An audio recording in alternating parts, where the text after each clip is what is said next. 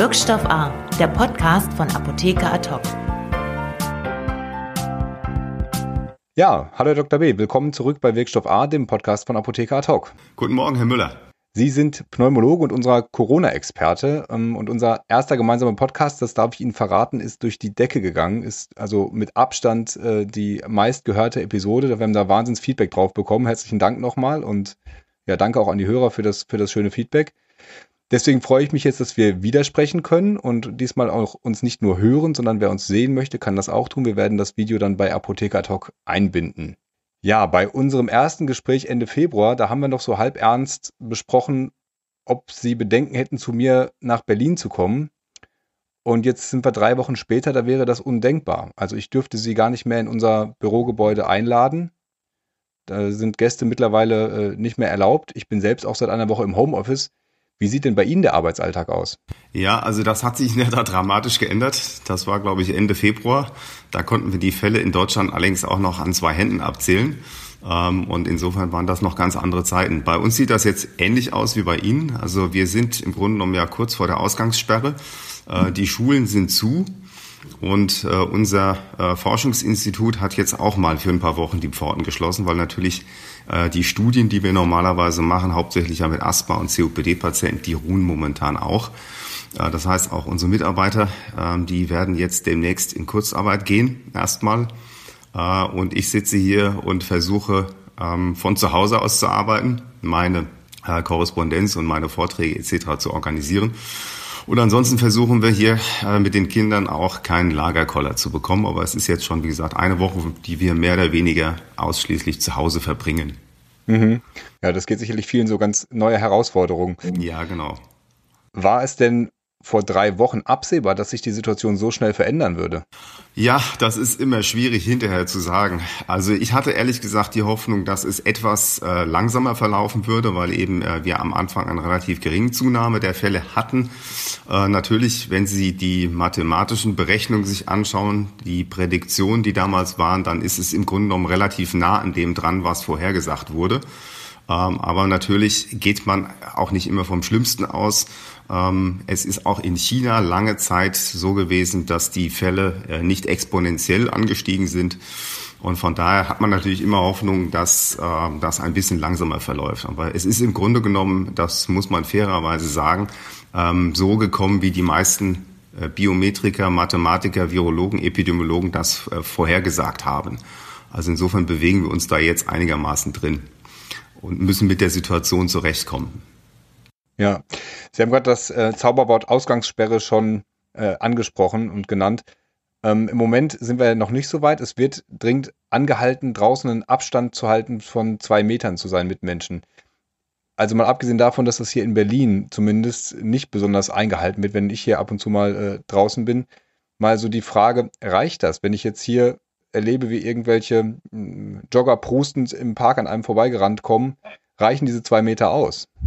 Naja, diese Empfehlung mit den zwei Metern sind natürlich, ähm, das ist eine, äh, eine aus dem Bauch heraus gemachte Empfehlung, die natürlich äh, anders ist. Wie gesagt, wenn, sie, wenn jemand schnaufend äh, oder äh, hust oder niest oder trötet, äh, sind vielleicht die zwei Meter nicht genug, aber als generelle Empfehlung ist es okay. Es ist natürlich Situation jetzt momentan, ich habe gestern so ein lustiges Video gesehen, äh, mit einem Friseur, der versucht zu seinen Kunden die zwei Meter Abstand zu halten. Das ist natürlich grotesk dann. Ähm, das ist natürlich ein bisschen so, diese Empfehlungen beißen sich manchmal mit dem Alltag. Ich glaube, dass es aber momentan einfach wirklich wichtig ist äh, für jeden. Wir stehen kurz vor der Ausgangssperre und wenn wir jetzt nicht uns disziplinieren, dann haben wir die in wenigen Tagen. Ich äh, wage zu behaupten sogar, äh, die werden wir dann spätestens Anfang der Woche bekommen, wenn das so weitergeht. Es laufen immer noch die Leute draußen rum, sitzen in Cafés, äh, versammeln sich irgendwo Jugendliche, die irgendwie zu 10, 20 durch die Stadt laufen. Sorry, also wer es jetzt noch nicht begriffen hat, ähm, der begreift es gar nicht und dann muss man eben zu harten Maßnahmen greifen. Und insofern sind diese zwei Meter momentan noch eine Empfehlung, ähm, eine dringende Empfehlung. Und äh, wenn, wenn es uns nicht gelingt, das freiwillig einzuhalten, dann wird das nächste Woche weiter eine verbindliche äh, und nicht mehr Empfehlung sein. Ja, teile ich Ihre Einschätzung, ist ja leider äh, überall zu beobachten, dass da doch eine große Unvernunft herrscht. Mal zum medizinischen Verlauf gefragt. Ähm, was macht das Virus eigentlich genau in der Lunge? Löst das die Lungenentzündung aus oder was, was passiert bei einem schweren Verlauf medizinisch gesehen? Also zum einen macht das Virus direkt eine, äh, eine Infektion der, äh, der Lunge, also es äh, infiziert bestimmte Strukturzellen der Lunge. Und das führt zu einer Lungenentzündung. Also zunächst mal in den oberen Atemwegen äußert sich das nur als Husten oder als eine Bronchitis. Wenn das Virus aber in die unteren Atemwege eindringt, also da in den Bereich der Lungenbläschen, dann sprechen wir von einer Lungenentzündung. Und die kann eben mild sein, auch die kann auch mild sein. Natürlich ist eine Lungenentzündung per se kein harmloses Krankheitsbild mehr, aber die Lungenentzündung kann milde verlaufen.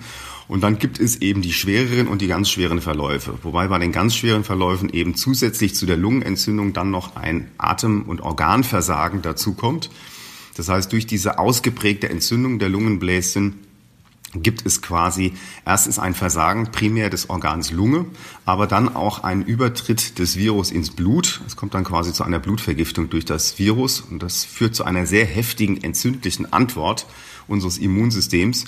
Und das kann dazu führen, dass im Grunde genommen es zu einem Multiorganversagen kommt. Also am Ende ist das Problem die äh, Sauerstoffversorgung durch die Lunge, aber dann eben auch letztlich der Befall anderer lebenswichtiger Organe, sprich der Niere, der, Le der Leber etc. Okay, und was macht es dann, wenn man beatmet wird? Warum, warum müssen schwere Patienten beatmet werden? Vielleicht können Sie das vom physiologischen Verlauf einfach mal erklären. Also wir, wir haben ja im Grunde genommen anatomisch die luftleitenden Atemwege, das sind die Bronchien, die machen ja nichts anderes, als die Luft von oben nach unten zu bringen. Und wenn Sie diese Bronchien da verfolgen, wie die sich aufästeln und immer kleiner und immer feiner werden, dann kommen Sie irgendwann ans, ans Ende von so einem Atemweg und da befinden sich die Lungenbläschen. Die hängen so traubenförmig an diesen ganz feinen kleinen Bronchiolen dran. Und an diesen Lungenbläschen, da geht der Sauerstoff, der aus den Bronchien geleitet wird, geht in das Blut über und gleichzeitig wird das Kohlendioxid aus dem Blut dort abgegeben. Also das ist quasi diese riesige innere Membran, wo der Gasaustausch stattfindet. Wenn Sie dort jetzt überall Flüssigkeit und Entzündung haben, verdickt sich diese Membran. Die Flüssigkeit und der Schleim verhindert, dass der Sauerstoff ausgetauscht werden kann. Dann können Sie das mit einer normalen Atmung, also wenn Sie sich angestrengt ein- und ausatmen, auch wenn Sie mehr atmen, weil sie dann Luftnot haben, dann können sie es nicht mehr gewährleisten, dass genügend Sauerstoff in den, äh, ins Blut rein transportiert wird. Und deswegen müssen sie dann äh, entweder das Ganze mit einem höheren Druck da reinbringen oder aber sie müssen die Sauerstoffkonzentration in der Atemluft erhöhen. Und das kann man beispielsweise alles mit einem Beatmungsgerät darstellen. Also in dem Moment, wo ein Mensch äh, sichtbar und auch anhand von Laborparametern nicht mehr genügend Sauerstoff im Blut hat, dann stellt sich die Frage, ob wir hier mechanisch nachhelfen müssen. Also die Atmung schlicht und ergreifend mit einer Maschine unterstützen. Okay, vielen Dank dafür. Bleiben denn Folgeschäden in der Lunge zurück nach einer Infektion mit dem Coronavirus und hat das wieder einen Unterschied je nach leichtem oder schwerem Verlauf? Also sicherlich ist das so, dass die schweren oder die, die sagen wir die Verläufe mit Lungenentzündung, insbesondere da die schweren Verläufe, da müssen wir davon ausgehen, dass wahrscheinlich äh, ähm, ähm, Schäden zurückbleiben. Wie groß die sind, das wissen wir nicht. Wir wissen, äh, es gibt jetzt die ersten Untersuchungen von ähm, Patienten, die so eine ähm, Lungenentzündung überstanden haben. Da sieht man offensichtlich auch noch, nachdem die Infektion überstanden ist, gewisse Veränderungen, also Vernarbungen in der Lunge äh, und auch leichte Änderungen der Lungenfunktion. Wir wissen von der 2002 SARS-Epidemie, dass bei einem Teil der Patienten Schäden im Sinne von Vernarbungen der Lunge zurückgeblieben sind. Die sind aber in der Regel relativ mild gewesen. Das heißt, diese Patienten, wenn sie ausgeheilt waren, die hatten im Grunde genommen, müssen Sie sich vorstellen, das ist wie ein, wie ein Schmiss oder eine Narbe im Gesicht äh, oder auf dem Knie, wenn sie auf dem Spielplatz hinfallen. Sie haben dann Gewebsdefekt ähm, wenn der aber nicht zu groß ist, merken Sie das funktionell nicht besonders. Also da ähm, äh, müssen wir natürlich die Menge der Patienten jetzt beobachten. Ähm, aber es sieht so aus, als ob es möglicherweise Langzeitschäden gibt. Die sind aber offensichtlich nicht so gravierend. Gehen wir von der Lunge mal ein paar Stationen nach oben. Wie wahrscheinlich ist eine Infekt der Infektionsweg über das Auge? Also die äh, Daten aus China zeigen, dass ähm, hauptsächlich HNO-Ärzte und Augenärzte sich infiziert haben. Also es scheint etwas an diesem äh, Übertragungsweg äh, dran zu sein, wobei man natürlich auch bei den Augenärzten nicht genau sagen kann, die sind grundsätzlich ja sehr nah am Gesicht dran. Ähm, also es ist unklar, ob das jetzt eine Infektion dann über die Augenflüssigkeit gewesen ist oder ob das dann letztlich nur auch nur Sekrete aus der Nase und dem Mund gewesen sind. Aber diese zwei Berufsgruppen sind offensichtlich in den, in den äh, Fällen in China besonders gefährdet gewesen. Wir haben ja einen sehr hohen Anteil an Erkrankten, die äh, in Gesundheitsberufen tätig sind. Logisch, weil die natürlich mit den Patienten in direkten Kontakt sind. Sprechen wir mal kurz über die möglichen Therapien. Es gibt da ja einige positive Laborversuche aber die Fallberichte sind nicht so besonders ermutigend. Können Sie erklären, warum das so ist und wo auch vielleicht die Schwierigkeit und Besonderheit daran liegt, dann ähm, in, der, in der Anwendung tatsächlich in die Lunge zu kommen mit einem Arzneimittel? Also ich bin ja klinischer Forscher, ich komme sozusagen von der anderen Seite. Bei mir ist es immer die Frage nur, geht's, funktioniert's im Menschen? Ich habe in meinem Leben äh, nur sehr begrenzt äh, Zelluntersuchungen gemacht und habe eigentlich nie Tierversuche gemacht. Aber ich bin quasi sowieso geprägt. Ich schaue auf diese Laborversuche immer mit einer gewissen Skepsis. Also im Labor funktioniert so gut wie alles. Da können Sie auch manchmal habe ich das Gefühl, Sie können Coca-Cola draufgeben äh, und da passiert auch irgendwas. Also klar, der Lackmustest ist immer funktioniert das im Menschen und sehr häufig sind eben diese Zellkulturen Kulturen oder äh, eben auch teilweise die Tierversuche nicht einfach so übertragbar auf den Menschen. Das ist eine ganz alte äh, Leier im Grunde genommen, das wissen wir. Und deswegen muss man bei diesen äh, Untersuchungen, bei diesen Ergebnissen und den Nachrichten, nach denen natürlich momentan jeder dürstet, immer sehr vorsichtig sein. Sie haben völlig recht. Wir haben bislang, was wir äh, untersucht haben äh, oder was publiziert wurde, haben wir relativ enttäuschende Ergebnisse. Also es gab ja äh, den äh, Versuch in China mit der HIV-Medikation, diesen Proteaseninhibitoren, eine Kombination das ist jetzt vorgestern, glaube ich, publiziert worden. Das ist eine relativ große Fallserie gewesen mit 200 Patienten. Da hat sich überhaupt kein Effekt gezeigt. Nun muss man sagen, in dieser Studie sind auch sehr viele äh, Patienten mit milden Verläufen behandelt worden. Das heißt, bei diesen Patienten haben wir eh eine sehr hohe Spontanheilung. Also ich würde es nicht ausschließen, äh, dass das eine Wirkung hat, aber ich würde sicherlich so solche Studien nur noch machen bei Patienten, die eben sehr, sehr schwer krank sind, um da wirklich was zu sehen. Es macht wahrscheinlich keinen Sinn bei jemandem, der einen Schnupfen hat, der nach fünf oder sechs Tagen sowieso vorbei ist. Den braucht man damit nicht zu behandeln. Also das muss man mit Vorsicht genießen, äh, was wir da sonst so gehört haben. Das war vor allem dieser Fallbericht mit dem Ebola-Medikament aus den USA. Da muss ich auch sagen, es ist ein einziger Patient gewesen. Es war ein junger Patient mit einer Lungenentzündung. Dem schien es nach der Gabe besser zu gehen. Aber ob das das Medikament oder der Spontanverlauf war, das weiß ich nicht. Also da müssen wir schlicht und ergreifend abwarten. Wir brauchen große Fallserien bei diesen Medikamenten. Was mich positiv stimmt, ist, dass es eine ganze Reihe von Wirkstoffen gibt, die schon für andere Indikationen zugelassen sind. Das heißt, wir wissen wenigstens, welche Nebenwirkungen diese Therapien haben. Wir stochen also nicht völlig im Dunkeln und können im Grunde genommen das mit relativ gutem Gewissen bei diesem Patienten auch einfach mal ausprobieren, wenn sonst nichts anderes hilft. Äh, aber ansonsten, ähm, wie gesagt, das ist mit Vorsicht zu genießen. Jetzt in den letzten Tagen wurde ja sehr viel auch über den möglichen Einsatz des Malariamittels Chloroquin gesprochen als Therapie von Covid-19.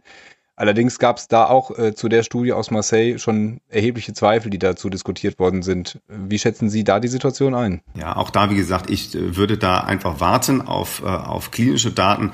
Es gibt eben Hinweise, dass das offensichtlich äh, im, im Zellversuch äh, die äh, Infektionsfähigkeit, also das Eindringen des Virus in Zellen unterbinden kann. Zum anderen hat Chloroquin auch entzündungshemmende Effekte. Das könnte wirksam sein bei Patienten, die so einen ganz schweren Verlauf haben mit diesem Multiorganversagen, wo man ja auch versucht, diese äh, systemische Entzündung ein bisschen in den Griff zu bekommen. Ähm, das sind Möglichkeiten, aber da wäre ich auch noch sehr vorsichtig. Wie gesagt, auch da der Vorteil ist, Chloroquin ist überall verfügbar, es ist billig und wir wissen, ähm, dass es gut verträglich ist. Es gibt ein paar Nebenwirkungen, ein paar Kontraindikationen, aber das sind äh, sicherlich Medikamente, wo man beispielsweise jetzt auch in den USA äh, wo das ja anlaufen wird, ähm, in kurzer Zeit äh, relativ unbürokratisch klinische Tests machen kann, wo man dann zumindest Ergebnisse hat, ob das nun wirklich hält oder nicht. Was ist mit Remdesivir? Ja, Remdesivir ist das Ebola-Medikament. Äh, das, ähm, da setzen ja viele, also das eigentlich bei Ebola nicht so besonders doll wirkt. Ähm, da setzen ja viele eine Hoffnung drin, weil, weil es da ähm, auch Tierversuchsdaten gibt, dass es äh, bei Affen äh, bei, gegen Coronaviren hilft. Und es ist eben dieser eine Fallbericht, ähm, der vor ein paar Wochen im New England Journal war in Amerika, wo eben dieser Patient mit Remdesivir behandelt wurde. Da laufen jetzt Studien, beziehungsweise es werden Studien unternommen. Äh, es wird teilweise eben auch off-label gegeben, also als ähm, Heilversuch bei besonders kranken Patienten. Aber auch da ähm, muss ich leider sagen, bin ich erst überzeugt, wenn es zumindest kleinere Serien gibt, äh, kontrollierte Studien, wo man sieht, dass das einen Effekt hat.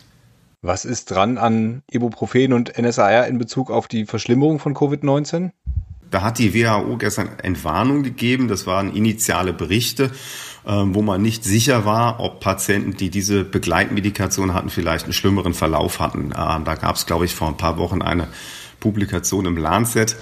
Ähm, da hat allerdings gestern die WHO Entwarnung gegeben. Nach Analyse der weiteren Daten ist es so, dass es offensichtlich kein erhöhtes Risiko gibt für Patienten mit Ibuprofen. Ähm, Hintergrund beziehungsweise dieser Gruppe der äh, sogenannten NSAR, also der nicht-steroidalen Antirheumatika.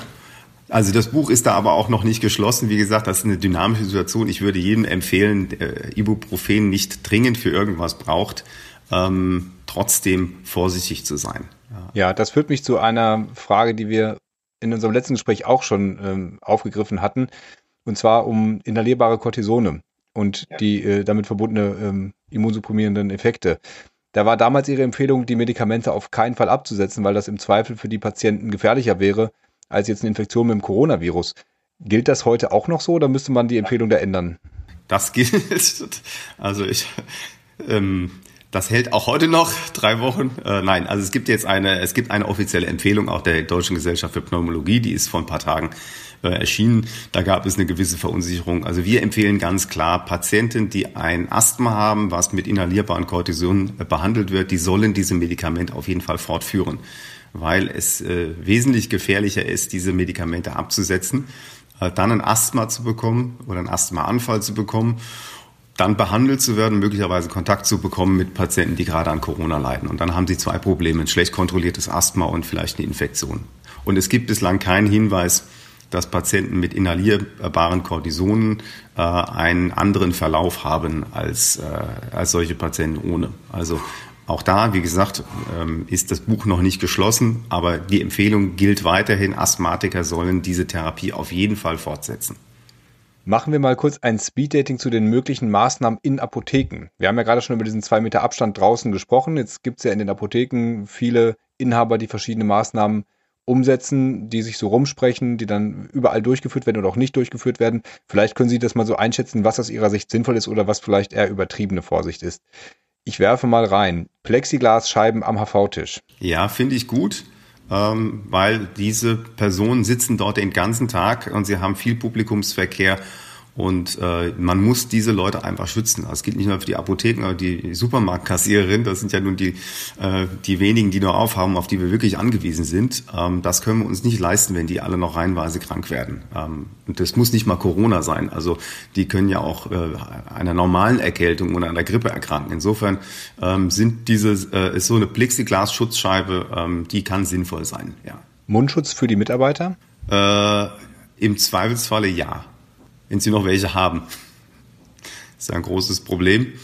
Also ja. momentan ist es so, ich denke, man kann momentan nicht vorsichtig genug sein, auch wenn das vielleicht auf den ersten, äh, ersten Blick manchmal albern sein soll, äh, albern aussieht, aber äh, wir müssen uns jetzt einfach daran gewöhnen. Ähm, und ich glaube, je mehr Menschen mitmachen, desto akzeptabler wird das auch. Das ist ja auch mit der Plexiglasscheibe. Natürlich hat mich das zunächst sehr irritiert. Aber dann merkt man eben selber, dass man aus den alten Routinen nicht ausbrechen kann. Man steht eben weiter sehr nah an der Kassiererin dran. Man möchte sich noch nett kurz mit der unterhalten. Äh, man geht dann nochmal auf sie zu, um mir, äh, um mir das Geld oder die, die, die EC-Karte zu geben. Und das sind halt Sachen, die gehen im Moment nicht. Ja, man muss sich aktiv dazu zwingen. Und wenn solche Barrieren dabei helfen, dann ist das eben gut, dass man eben einfach so einen Reminder bekommt. Moment mal, äh, nicht Schema F, sondern du musst jetzt mal kurz irgendwie dein Verhalten ändern. Und insofern auch Mundschutz wenn er da ist, äh, der hat keinen hundertprozentigen Schutz, also der chirurgische Mundschutz, aber äh, der kann zumindest grobe Tröpfchen abhalten. Mhm. Wie ist es mit dem Arbeiten in getrennten Teams? Also da überlege ich halt, wenn, wenn man jetzt die Apotheke, das Apothekenteam aufteilt, damit die sich nicht gegenseitig anstecken, aber wenn die trotzdem alle mehr oder weniger kurz hintereinander in denselben Räumlichkeiten arbeiten, wie hoch ist da eine Wahrscheinlichkeit, dass es da trotzdem zu einer Infektion kommt? Also ich würde vor allem einfach die Gruppengröße reduzieren, nicht? Also getrennte Teams äh, verstehe ich jetzt so, dass auch einfach schlicht und ergreifend die Anzahl der Pe Personen, die sich gleichzeitig äh, in einem Arbeitsbereich, in einem Raum halten, äh, einfach geringer ist. Und dadurch ist der Abstand größer und das sorgt eben auch dafür, dass die Gefahr einer Übertragung reduziert wird. Insofern ist auch das äh, eine sinnvolle Maßnahme. Thema Virus und Wind. Macht es Sinn, die Fenster und Türen aufzureißen, was einige Apotheken jetzt tun? Ja, gute Belüftung ist auf jeden Fall hilfreich. Und äh, von daher ist das eine Maßnahme, die äh, in jedem Fall äh, zu unterstützen ist. Eigentlich sollte man aufpassen, dass es nicht, dass es nicht drei Grad dann in, äh, in der Apotheke wird, ähm, denn dann verkühlen sie sich vielleicht doch wieder. Also Belüftung ja, aber äh, sie müssen es nicht runterfrieren. Momentan ist es ja draußen wie eher kalt. Okay. Was halten Sie davon? Ich habe jetzt Berichte gehört, dass es ähm, gerade im Gesundheitsbereich bei Verdachtsfällen oder sogar bei äh, bestätigt Infizierten diese Gesundheitsberufe trotzdem weiter arbeiten müssen. Das ist ein ganz schwieriges Thema. Ähm, vom, vom solchen politischen Standpunkt ist es natürlich so, dass diese Menschen eigentlich äh, dann eben Berufsverbot für die Zeit haben sollten und auch nicht arbeiten dürften. Und äh, das natürlich das Argument von der anderen Seite ist natürlich, dass dann teilweise äh, in diesen Häusern, wenn man die Infektionsketten so weit abdichtet, dass dann teilweise eben ein Betrieb äh, und eine Versorgung nicht mehr gewährleistet ist. Das ist sehr schwierig. Ich würde aber ähm, doch momentan anhand der Ausbreitungsgeschwindigkeit eher dazu tendieren zu sagen, wir müssen dann doch eher rigoros sein hier. Ähm, und dann muss eben überlegt werden, was es für Alternativen gibt, ähm, wo man dann eventuell Personal noch herbekommt. Ähm, aber das ist ein ganz großes Problem. Und ehrlich gesagt, äh, eine hundertprozentig schlaue Lösung habe ich dafür auch nicht. Weil Sie können mhm. auf der anderen Seite auch nicht ganze Stationen dicht machen. Es leben ja da auch immer noch, dürfen wir nicht vergessen, da liegt ja immer noch der normale Patient mit einem akuten Abdomen oder mit einem äh, mit einem Herzinfarkt und da können jetzt auch nicht irgendwie einfach alle gehen und sagen, ähm, ich muss jetzt in Quarantäne. Das funktioniert eben auch nicht so. Also da kommen wir quasi dann an die Grenzen. Insofern ist das, habe ich da offen gesagt auch kein schlaues Patentrezept für. Ja. Die Maskenknappheit haben Sie ja schon angesprochen. Das besteht ja auf den Stationen und überall im Gesundheitsbereich ebenso. Ähm, wie sieht es da mit der Wiederverwendung dieser Masken aus? Wie gefährlich ist das? Also die chirurgischen, diese normalen sollte man auf keinen Fall wiederverwenden. Ähm, bei den äh, höhergradigen FFP, FFP3, da gibt es Masken, die man durchaus äh, dann äh, nach entsprechender Reinigung äh, wiederverwenden kann. Oder diese N95-Masken. Also die, die höhergradigen, bei denen kann man das machen. Das wird auch momentan äh, gerade an sich, äh, angesichts der Materialknappheit, wird das auch so praktiziert. Sie haben gerade schon angesprochen, Sie rechnen damit, dass wir Anfang kommender Woche, vielleicht ein bisschen später, diese Ausgangssperre bekommen werden. Ähm, jetzt haben wir gerade schon zurückgeguckt, gucken wir ich, mal nach ich vorne. Fürchte, bitte, ich rechne nicht, sonst kommt das wieder in den, sonst äh, rennen jetzt wieder alle in, in, die und kaufen das letzte Klopapier auch noch weg. Ich, schon, schon lange ich weg. weiß, es ist schon lange weg. Ich weiß nicht, wo es ist, aber es ist weg. Nein, also ich, äh, nein, es ist wirklich so, ich rechne nicht damit, ich fürchte nur, es ist einfach so, äh, sie sehen immer noch einfach zu viele Unvernünftige und entweder das fruchtet jetzt in ein bis zwei Tagen oder aber dann äh, ist meine Befürchtung, dass es in der Tat dann nächste Woche dazu kommt. Gut, okay, also wir appellieren hier gemeinsam nochmal, bitte bleibt zu Hause, macht schöne Videopodcasts, das ist viel besser. Was glauben Sie denn jetzt in drei Wochen? Ich weiß, das ist eine ganz gemeine Frage, aber wir haben jetzt vor drei Wochen gesprochen, jetzt sprechen wir uns in drei Wochen wieder. Wo, wo stehen wir dann? Ah, ich bin ja grundsätzlich ein optimistischer Mensch. Ähm, ich schaue mir die Verläufe äh, in, in China oder Korea an. Äh, ich sehe auch in einigen Ländern, dass es eine Tendenz gibt, was die Neuerkrankungen betrifft. Also ich sage jetzt mal vorsichtig, in drei Wochen haben wir möglicherweise den Gipfel der Neuerkrankung äh, überstanden. Wir haben, ähm, wenn es gut läuft, rückläufige Zahlen. Wir haben immer noch viele Neuerkrankungen, aber weniger, auch pro Tag. Und ähm, können uns dann Gedanken machen. Ich glaube, das ist etwas, was dann in den nächsten Tagen sehr wichtig wird, ähm, wie wir dann langfristig mit dieser Problematik umgehen, weil ähm, wir dürfen uns ja keine Illusionen hingeben. Das Problem ist ja in vier Wochen nicht erledigt. Also selbst wenn wir rückgehende, zurückgehende Fälle haben, wir haben gesehen, die Südkoreaner, die waren fast auf Null. Die Chinesen haben zum ersten Mal gestern null neue Fälle ähm, berichtet. Aber in Südkorea hat es dann wieder eine Zunahme gegeben. Das heißt, wenn wir die Maßnahmen zurückfahren, das Virus wird ja nicht verschwinden. Das heißt, wir werden auf jeden Fall eine zweite Welle bekommen. Und wir müssen uns überlegen, wie wir mit der zweiten Welle umgehen. Und da müssen wir vorbereitet sein, weil so nochmal so wie jetzt, das, das wird nicht funktionieren. Also da irgendwann wird, wird die Medizin ähm, leider bitterer sein äh, als die Erkrankung. Also wir müssen dann überlegen, wie wir die zweite Welle äh, gestalten, wie wir vorbereitet sind, dass das eben ohne diese dramatischen Einschnitte in den Alltag geht, weil sonst äh, werde ich, ähm, werden wir hier ähm, langfristig sehr, sehr, sehr große äh, Probleme unseres Alltags bekommen. Also das ist, glaube ich, ganz wichtig. Und momentan muss einfach mal die Luft raus. Es muss einen Trend geben. Auch die Leute wollen ja wieder ein bisschen Hoffnung haben. Wir brauchen jetzt einfach mal in den nächsten Tagen eine Meldung, dass die Kurve sich abflacht an Neuinfektionen. Und ich glaube, dann kann man, ähm, dann kann man auch mit ein bisschen mehr Mut und Optimismus ähm, sich überlegen, wie man das, was unvermeidlich kommen wird, nämlich die die zweite Welle äh, dann irgendwann im Laufe des Jahres, äh, wie man damit umgeht. Okay, dann vielen Dank erstmal für diesen Optimismus. Wenn Sie mögen, sprechen wir uns in drei Wochen wieder, vielleicht auch schon früher. Hoffentlich dann mit guten Neuigkeiten. Äh, vielen Dank wieder für das spannende Gespräch. Bleiben Sie gesund. Bleiben Sie zu Hause vor allen Dingen. Zu, ja, zu Hause und gesund, genau. Zu Hause und gesund. Beides wäre optimal, ja. Vielen Dank. Okay, danke schön. Wirkstoff A, der Podcast von Apotheker Ad hoc.